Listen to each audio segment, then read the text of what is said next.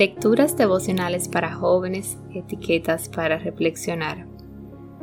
Cortesía del Departamento de Comunicaciones de la Iglesia Adventista del Séptimo Día, Cascue, en Santo Domingo, capital de la República Dominicana.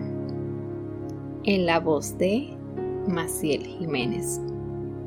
Hoy, 23 de febrero de 2021, en Jesucristo, mártir de paz.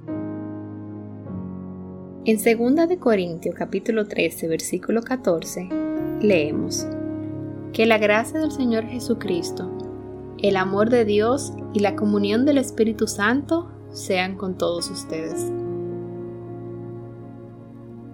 Fanny Crosby quedó ciega a las seis semanas de edad.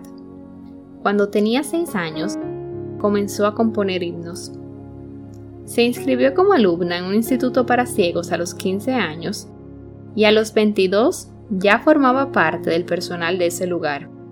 Amaba la literatura y compuso más de 8.000 himnos, basados en la inspiración de su fe.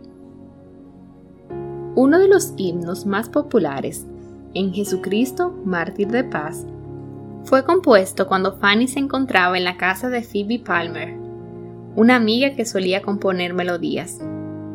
En dicha ocasión, Phoebe comenzó a probar el piano en la casa y tocó una melodía a la que inmediata y simultáneamente Fanny comenzó a ponerle letra.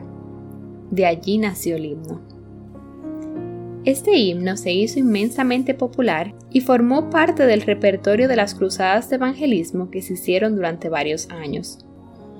Tocó muchos corazones que se identificaron con la alabanza que se les rendía al Redentor, quien por nosotros quiso morir, y a la gracia del Salvador, a quien en el himno le pedimos que dirija nuestro vivir.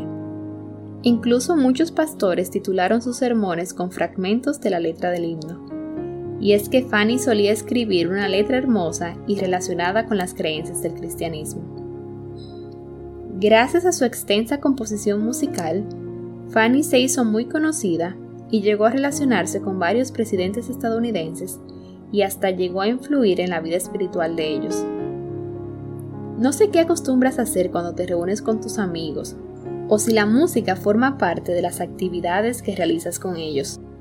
Poco nos damos cuenta de la importancia de pasar nuestros ratos de ocio en la compañía de personas que nos acercan a Dios y que comparten nuestros pasatiempos para glorificar su nombre.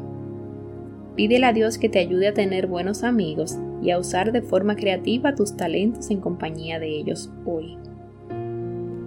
Averigua qué proyectos tiene la Iglesia a nivel mundial y local para la inclusión de personas no videntes.